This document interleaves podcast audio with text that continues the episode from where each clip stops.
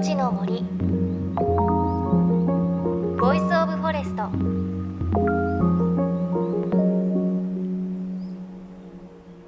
おはようございます。高橋真理恵です。お正月気分も終わってすっかり日常の生活に戻りましたよね。私もお正月いっぱいお餅食べたりしたんですがあのお正月のゆっくりした時間が終わっちゃうのってなんか毎年ちょっと寂しい気がします。ちなみに1月13日は寒句と言います。寒いに漢数字の9と書いて寒句です。二十四節気の小寒から9日目。寒句に降る雨は豊作の兆しなんて言われているんです。また日本酒の世界では寒句に汲んだ水でお酒を仕込むことが多いとか水に感謝する日なんですよね。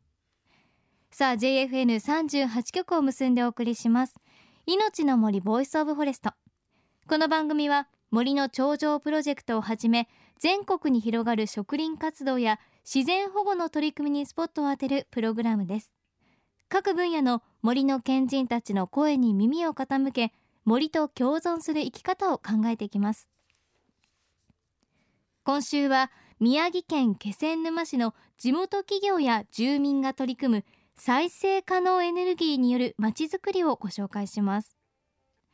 再生可能エネルギー。太陽光や風力などが有名ですがこちらで取り組んでいるのは地元の森から出る木材。主に間伐材をエネルギーとして活用しようというものです。お話を伺ったのは気仙沼地域エネルギー開発という会社の代表高橋正樹さんです。もともとガソリンスタンドなどを経営していたという高橋さんは東日本大震災直後エネルギーの重要性を痛感したといいます。震災当時この地域で漁船への燃料補給をしてました。あと地域の一般の家庭に灯油ガスそれと皆さんおなじみのガソリンスタンドも地元で6か所やってました。で、えー、津波が来て15事業所のうち13被災してでも2か所残ったんですね。2か所が残った事業所が2つともガソリンスタンドでで、えー、まあみんな社員それぞれその津波の時は避難してて、えー、避難所に最後夜集まったんですよね。でやっぱり冬冬というか春先で寒くて阪神・淡路も新潟の地震の時も冬だったんですよね。で皆さん寒くて車で暖を取ったっていうあのニュースをたくさん僕らも見てて自分たち津波が来て何が起こってるかよく分かんない状況の中ででも寒いねと。僕らエネルギー供給しなきゃいけないんじゃないかっていうふうにその世の中になりまして。で翌朝も日の出とともにそのあそこは大丈夫だろうっていうスタンドに行ってそんなことを翌朝からやっていたら翌朝も来た消防庁さんの車東京消防庁さんもう翌朝に100台でっかい消防車で救援活動するために来てましたし。もうすぐ緊急車両に給油できますかって聞かれて当然この気妻全体で動いてるスタンドなんかそこしかないわけでそんなことをまあ1週間10日最初は暖を取るためのそうやって手回しで途中から発電機をつけて緊急車両にもやってっていうそういうことをやってましたね。高橋さん自身ご自宅の1階は津波の被害を受け残った2階部分での生活を続けたといいます。そして2011年6月気仙沼に震災復興市民委員会が発足。高橋さんは委員会の座長として町の復興計画に関わることになりました。そこで生まれたのが地元の森を活用した再生エネルギーのアイデアでした。震災の後6ヶ月で気仙沼市の復興計画というのができたんですがその中にそのエネルギーの話があって新しいその復興する町には再生エネルギーをどんどん導入していこうとまあ、あの震災の時石油もなくて電気も来なくてって皆さん苦労したのでエネルギーの分散も考えながら地域のエネルギー地域で作れるエネルギーをどんどん導入すべきじゃないかというのが計画に盛り込まれたんですね。で当然太陽光風力というのがメインっていうか有名ですけどあのよく考えてみるとこの気仙沼は70%が山なんですね。海の町として有名ですが実は山が多くて。え。でその山のエネルギーを里の復興に使えたらこれは素晴らしいことはこんな素晴らしいことはないなと思いまして市の職員も僕らもいろんな林業の方に当たったんですが、まあ、林業者がやるのが一番早いですからね。ところが皆さんやっぱりリスクも伴いますし誰もやらないと。そしたらですねこの復興計画を立てた僕も市民の一人ではあったので「高橋さんあなたエネルギー携わってますよね」と「ライバルの化石エネルギーにもかかわらずエネルギーに詳しいからやれんじゃないの?」という話がどんどん盛り上がってしまいましてまあ研究だと総務省の補助金もあるので研究事業で1年どうですかっていう話になってじゃあ研究だったらまあねこの復興でこういう期間めったにないわけだからじゃあチャレンジしてみようかと、まあ、やろうということでスタートしました。こうして気仙沼では豊富な森の資源を利用した木質バイオマスによる復興計画がスタートします。これは地元の山を手入れすることで発生する間伐材を燃料に熱を作りさらに電気を作る。作った電気は固定価格買取制度で電力会社に販売するといったことを盛り込んだ計画です。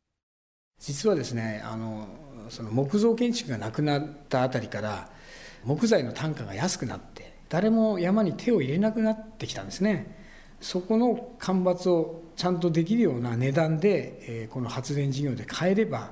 山は豊かになる、え物はすぐ近くにある。そんで地元の財で地元で発電をして地元でできた電気は買ってもらってそこでできる熱は地元で利用してでお金も地元にもありますしで山は豊かになれば養分も海に流れるしお金も回るエネルギーも回る養分も回るって3回転も4回転もいいものがこう循環するという理想というのが今回の事業です。あの先ほどお話した通り財の単価が下がることによって山を放置したということはもともと林業やってて山を今でも持ってるんだけれどもじいさんの代で財を出すのをやめたとか山の管理はやめてしまった人たちはいるんですね。で今林業やれてる方だけじゃなくてそういう辞めてしまった方々もこの値段だったらできるでしょうとできるんじゃないですかという呼びかけをしながらでもチェーンソー使えないよねでも山どこにあるか分かんねえやっていう人まで含めて、えー、いろんなフォーラムをやったり、えー、林業研修会をやったりして少しでも興味ある人来ていただく中であじゃあ切ってみようかとかじゃあ俺山ないけど山だけ持ってる人俺切ってあげますよとかえそういった人材を今一生懸命育てようとしてそういう活動もしているということですね。プラントだけじゃなくていろんな要素山山から財が出るということ。それをちゃんと買い取って今度は燃料のチップにちゃんと変えて供給してくれる人。それと今回のようなプラントを建てる人熱を熱を作る人。逆に今度は熱を買って使ってくれる人。それと電気を買い取ってくれる人、まあ、この5つの要素だという話をしてるんですがどの人も欠けても回らないんですね。全員が主役ですよと。というコンセプトで皆さんにご説明して今までこう準備してきたんですね。はい。